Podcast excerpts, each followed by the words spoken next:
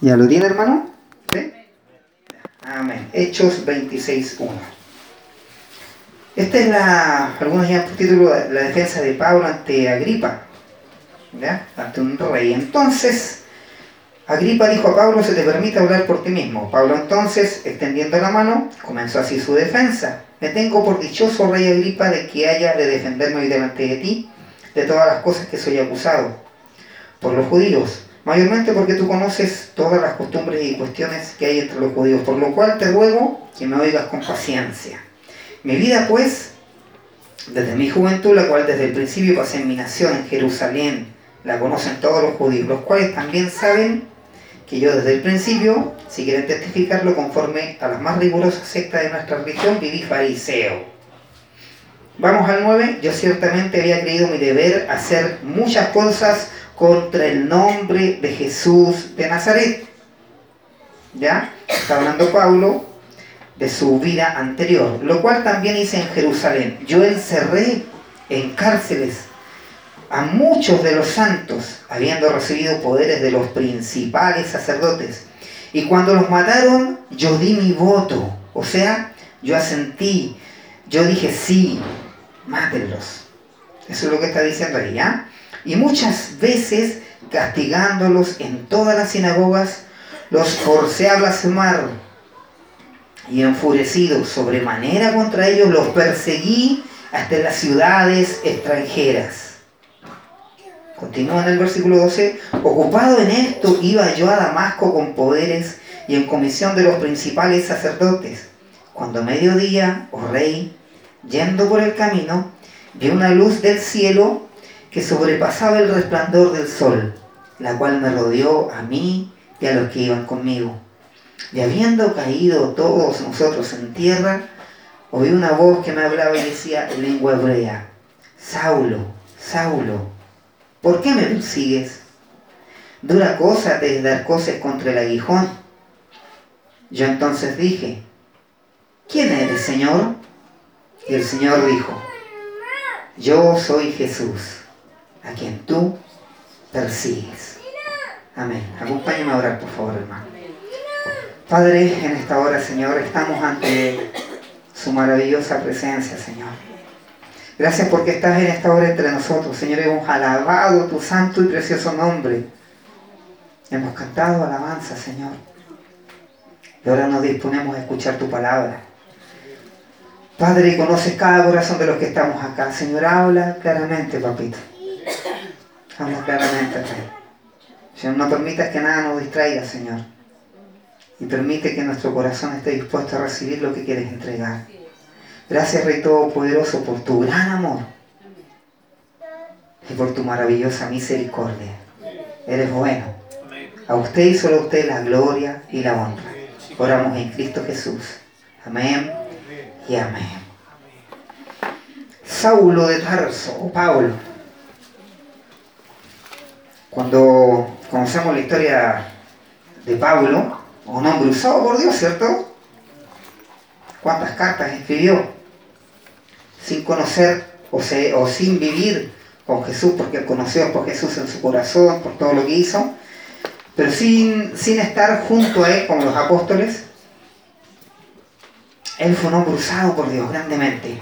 Pero ¿qué pasó en la vida anterior antes que conociera, antes que se convirtiera? Era un hombre que persiguió a los cristianos, ¿cierto? Él dice, dice eh, cuando fue apedreado Esteban, en Hechos 7:57 dice, entonces ellos dando grandes voces, se taparon los oídos y arremetieron a una contra él. Está hablando cuando están atacando a Esteban. Y echándole fuera de la ciudad lo apedrearon y los testigos pusieron sus ropas a los pies de un joven que se llamaba Saulo. Y Saulo consentía en su muerte. Algunos conocen la historia de Esteban, ¿cierto? Que fue apedreado y Saulo consintió en la muerte de este joven. En aquel día hubo una gran persecución contra la iglesia que estaba en Jerusalén y Saulo asolaba la iglesia y entrando casa por casa arrastraba a hombres y a mujeres y los entregaba en la cárcel. Un hombre que conocía la escritura. ¿Cierto? Porque ustedes leen, Saulo dice que fue circuncidado al octavo día del linaje de Israel, de la tribu de Benjamín, hebreo de hebreos, en cuanto a la ley fariseo, en cuanto a celo perseguidor de la iglesia, en cuanto a la justicia, que es la ley irreprensible. Un hombre que conocía a los profetas, conocía el Antiguo Testamento. Y era un hombre celoso y perseguía a la iglesia. La perseguía, conociendo la escritura. La conocía. Él había estudiado. Lo que leí recién está en Filipenses 3.4. Aunque yo tengo también de que confiar en la carne. Si alguno piensa que tiene que confiar en la carne, yo más. Y ahí habla de que fue circuncidado, que eh, del linaje de Israel, de la tribu de Benjamín, hebreo de hebreos, en cuanto a la ley, fariseo, o sea, conocía la ley. Ah. Conocía el Antiguo Testamento, conocía la Escritura, pero perseguía a la iglesia. Y él, como leíamos recién, él eh, estaba persiguiendo a los que creían en Jesús y los arrastraba y los encarcelaba. Y si los mataba, él aprobaba eso. Él lo aprobaba. Conocedor. Un hombre que conoció. Seguramente escuchó de Jesús y eso lo llevaba a celo. Y perseguía. Incluso fuera de su nación. Lo dice la escritura. Saulo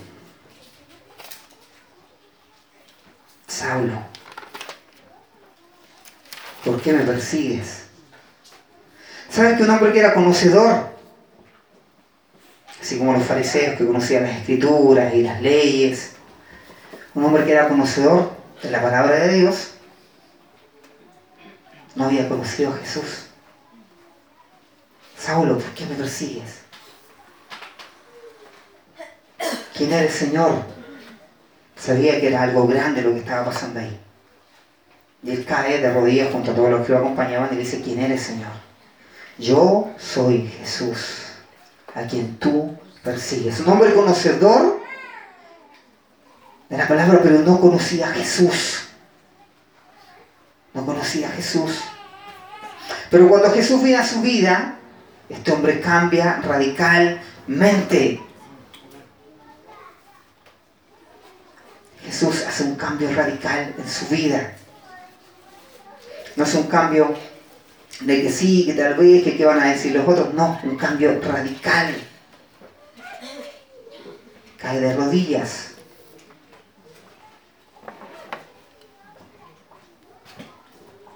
Y ahí, yo soy Jesús a quien tú persigues, 26.15.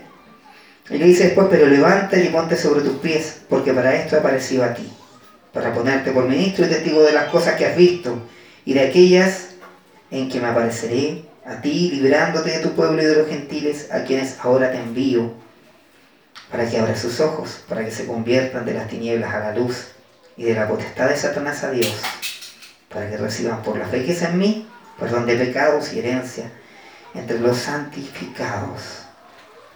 Pero levántate y ponte sobre tus pies Saulo.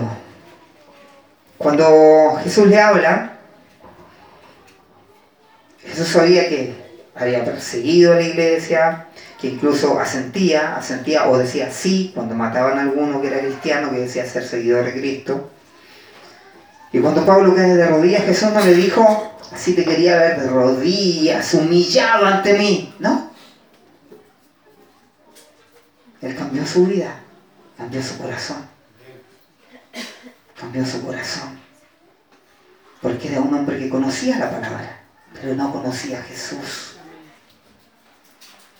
Cuando uno pregunta en esta tierra, en Iquique o en Hospicio, con los que estamos acá,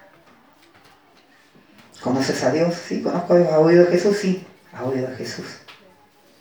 Solo conocía de Dios, conocía de Jehová, de Yahvé, no había entrado Jesús a su corazón, a su vida. Un hombre perseguidor, conocedor de la palabra, pero no conocía a Jesús. No conocía a Jesús. Jesús fue que cambió su vida, quien cambió su corazón, quien lo transformó.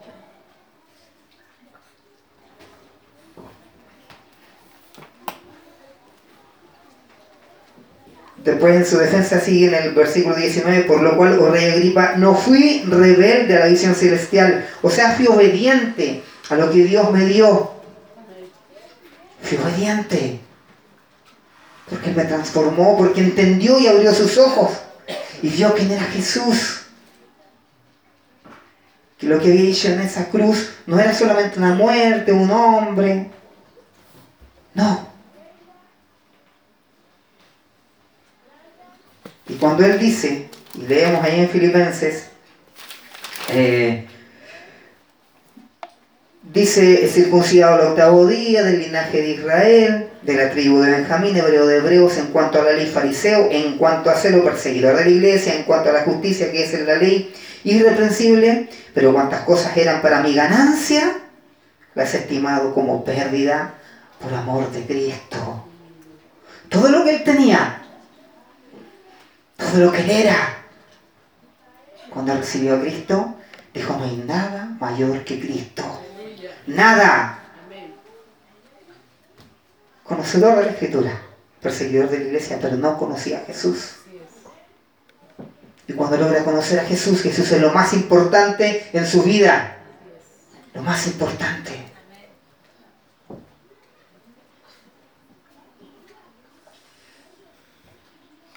cuando,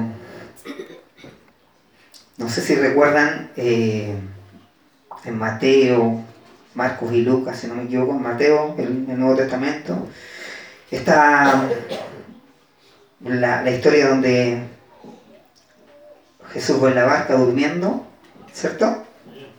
Con los apóstoles, y en una tormenta, y Jesús sigue durmiendo ahí. ¿Y qué dicen? Eh, ellos se asustan, vamos a morir, vamos a perecer. Y Jesús dormía. Y van para allá y le dicen, el Señor, mira, ¿qué, está pasando? ¿No ves que perecemos? ¿No ves que vamos a morir? ¿Por qué tenéis hombres de poca fe? Dice Jesús cuando lo despiertan, ¿por qué, ¿por qué teméis hombres de poca fe? Y calmó la tempestad. Y ellos dijeron, ¿qué hombre es este que aún los vientos y el mar le obedecen? Ellos aún no lograban entender quién era Jesús. Y muchas veces nos vemos como ellos, conocedores de Jesús, pero no logramos, no logramos entender quién es este Dios maravilloso, conocedores de la palabra.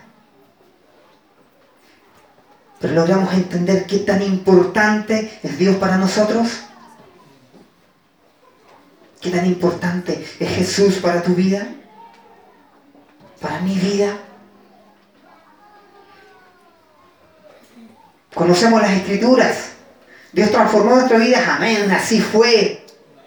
Dios nos cambió. Nos sacó de eso terrible que éramos muchos de nosotros pecadores. A lo sumo, malos, malvados. Incluso algunos de nosotros tal vez hasta insultamos a los cristianos que predicaban, locos. Hay un varón que no lo veo y decía, ya vienen estos locos a mi casa. Ya vienen estos locos. Pero cuando logra conocer a Jesús, Jesús cambia su vida y su nombre hoy día que tiene una fe increíble y que se goza en el servicio.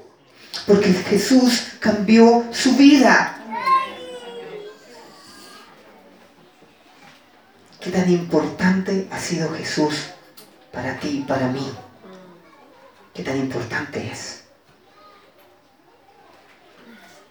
Cuando vemos a Saulo, un hombre que tenía todas las cosas, que tenía tanta sabiduría, un hombre estudioso, un hombre letreado, culto, y deja todo por Jesús. Jesús lo transformó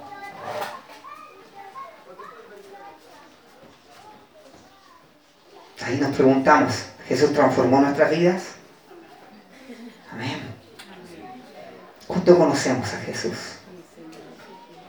¿Sabe qué hermano? Ahí viene la pregunta súper importante. ¿Qué tan importante es Jesús para mi vida? ¿Qué tan importante es? Porque cuando Jesús pasa a estar en segundo plano, no está siendo importante. Y tal vez necesito conocerle mucho más. Cuando me da lo mismo buscarlo porque el día domingo voy a la iglesia, no está siendo importante. Porque la relación es personal con Jesús. La relación es mía con Jesús, es tuya con Jesús, es de cada uno. Y cuando hay un montón de cosas que son más importantes que Jesús, es porque aún no le he conocido todo lo que debo conocerle. Jesús transformó la vida de Saulo. Lo transformó, lo cambió.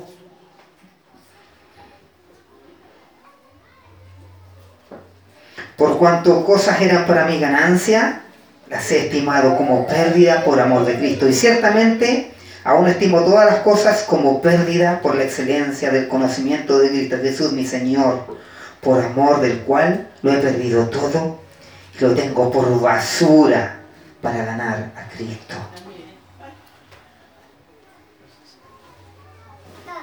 Jesús era lo más importante para él. ¿Está siendo importante para nosotros? ¿Sabes qué, hermano? Yo no, no, no voy a decir, es que los cultos de los martes, los jueves, no, es una relación personal, es tu relación diaria con Jesús, es mi relación diaria con Jesús. Cada uno de nosotros sabe qué tan importante es Dios para nosotros. Cuando pasa a segundo plano, preocúpate, porque no está siendo importante. Es maravilloso como eh, Jesús le dice a Pablo, pero levántate y ponte sobre tus pies, porque para esto he aparecido a ti, para ponerte por ministro y testigo de las cosas que has visto y de aquellas en que me apareceré a ti librándote de tu pueblo y de los gentiles a quienes ahora te envío. Era simple. Él iba a predicar el Evangelio. Iba a contar las maravillas de Jesús. Conocedor de la palabra y antes de Damasco no conocía a Jesús. ¿Cuánto conocemos a Jesús? ¿Cuánto ha transformado nuestras vidas. Tal vez necesitamos conocerle más.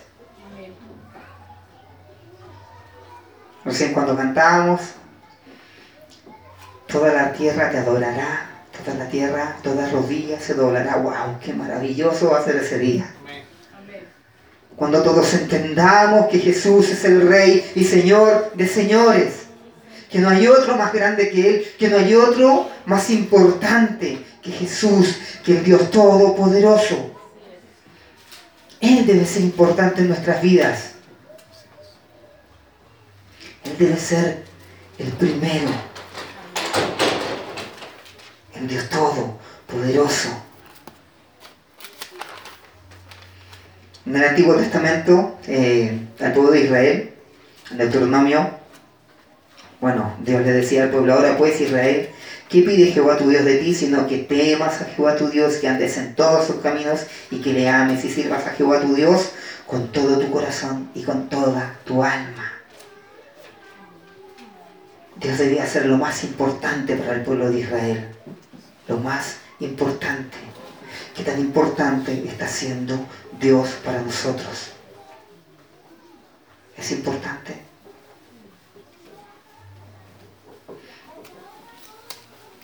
Cuando logra ser importante, entendemos lo que es el amor fraternal, el amor al prójimo, el no mentir, el gozoso de la esperanza y todos los deberes de un cristiano. Logramos entender el amar a mi hermano, el orar por mi hermano, el amar a mi prójimo, el tener misericordia, el mirar con amor el buscar la justicia de Dios y no mi justicia, no el ojo por ojo, diente por diente, no. El buscar la justicia de Dios, logramos entender a Dios. Cuando logramos entender que debe ser lo más importante para nosotros. Saulo, conocedor de la palabra. Pero antes de Damasco no conocía a Jesús. Nosotros conocemos la palabra, sí. Conocemos a Jesús. Conocemos a Jesús. Es importante Jesús en nuestras vidas. Es importante, es importante Dios en nuestras vidas. Gloria a Dios. Y si no está siendo importante, es necesario que tomemos una decisión. Cuando los eh, discípulos les sucedió esto en la barca, vino la tormenta y vieron a Jesús que calmó la tormenta, logramos entender que también nosotros como ellos vamos a pasar tormentas. Problemas, situaciones difíciles, momentos dolorosos, momentos por los cuales no nos gustaría, en los cuales no nos gustaría estar. Pero cuando logramos entender quién es Jesús y que Jesús está en esa barca con nosotros, al lado de nosotros, logramos enfrentar esos problemas.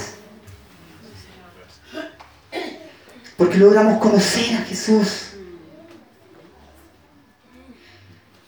Pablo en su palabra decía, para mí el vivir es ganancia. El vivir es Cristo y el morir ganancia. El vivir es Cristo.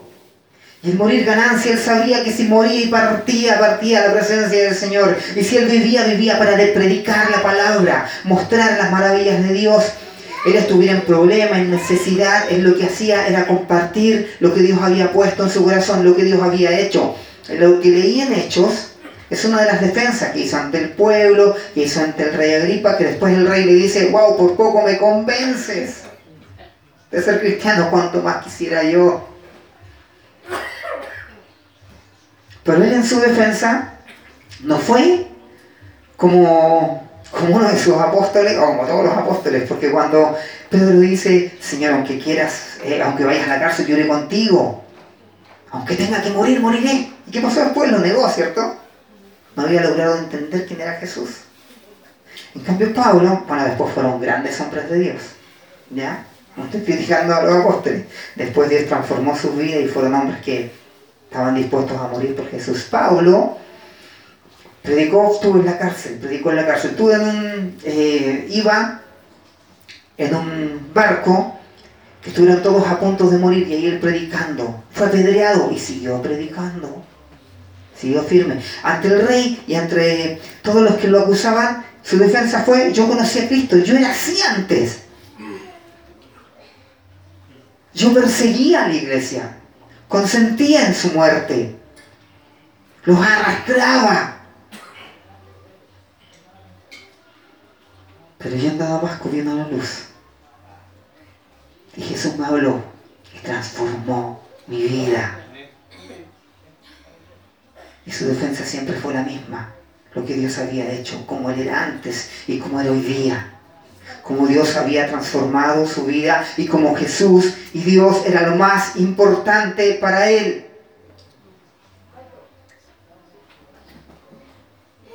Es importante para nosotros Dios.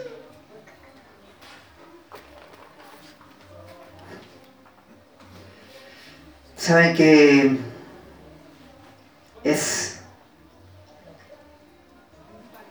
es importante que nosotros nos respondamos a nosotros, mami, lo maravilloso es que Dios conoce tu corazón y sabe que tan importante. Dios sabe que tan importante es para mí. Dios sabe que tan importante es para cada uno de los que estamos acá. Si eso no es importante. cuando logramos ver nuestras metas, nuestros proyectos, nuestros tesoros, lo que hemos logrado acá, en esta tierra, todo lo que tenemos, cuando todos mis proyectos, yo quisiera ser, por ejemplo, administrador del líder, trabajo en el supermercado líder los que no, ya todos saben que trabajo ya. Yo quisiera ser administrador del líder. Y esa va a ser mi meta y va a ser lo más importante. Y voy a luchar por ser un buen trabajador ir ascendiendo y ir creciendo. No es malo eso, está bien. Yo quiero ser un gran médico, yo quiero ser un gran abogado, súper bien. Pero cuando esas cosas pierden su valor, y el mayor valor es Jesús, es porque está siendo importante. Cuando cualquier cosa no tiene más valor que Jesús, es porque Jesús está siendo importante. Cuando logro entender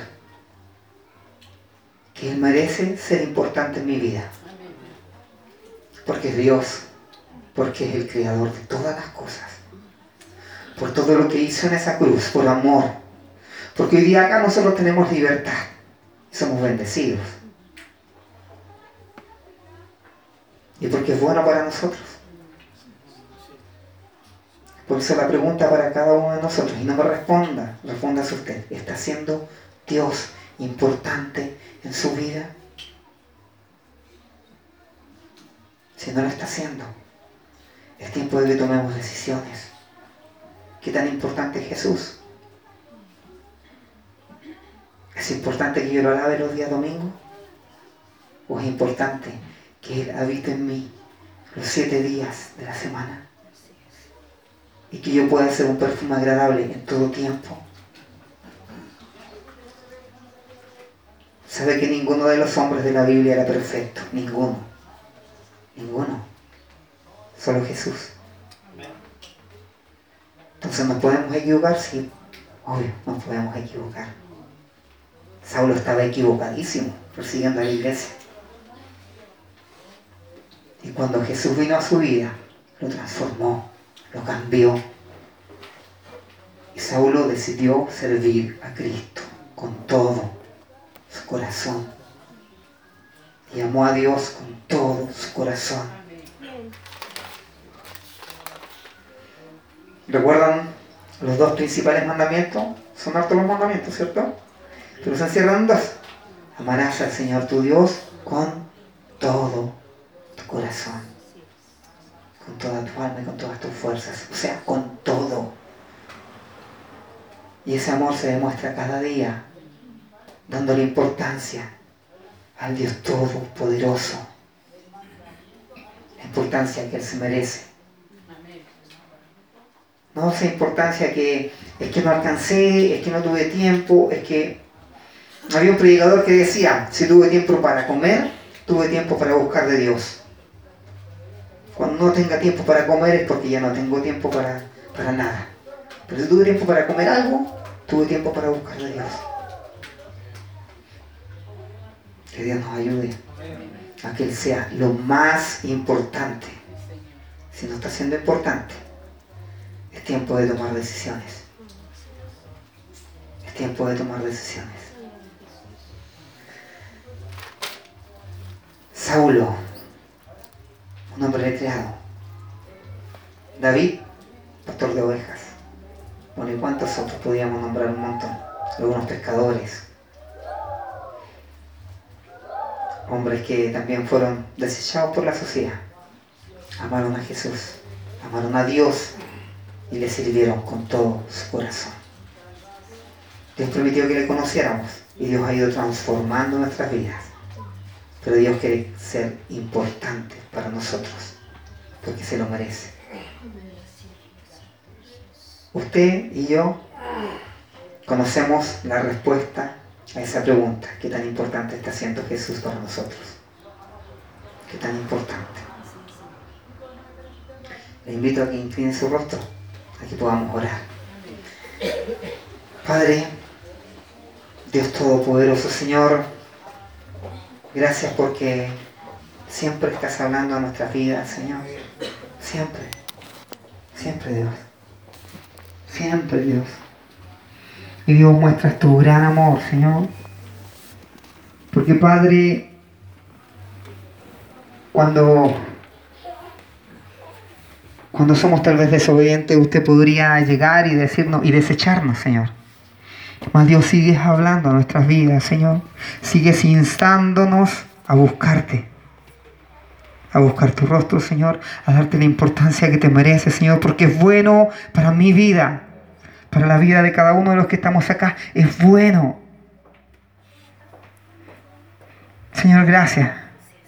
Gracias por tu amor, gracias por tu misericordia. Gracias por el cuidado que tienes de nosotros, Señor. Señor, sigue hablando a nuestros corazones, Señor, que esto que hemos compartido, que has querido compartir con nosotros, Señor, no quede aquí, en estas cuatro paredes, Señor, sino que se vaya en nuestros corazones, Señor, y meditemos en esto. Meditemos en lo que nos has hablado, Señor. Padre, te necesitamos, Señor. Y Dios, yo sé que muchos de nosotros queremos que tú seas lo más importante en nuestras vidas, Señor. Lo más importante, pero ayúdanos, Padre. Ayúdanos, Señor. Y gracias, papito.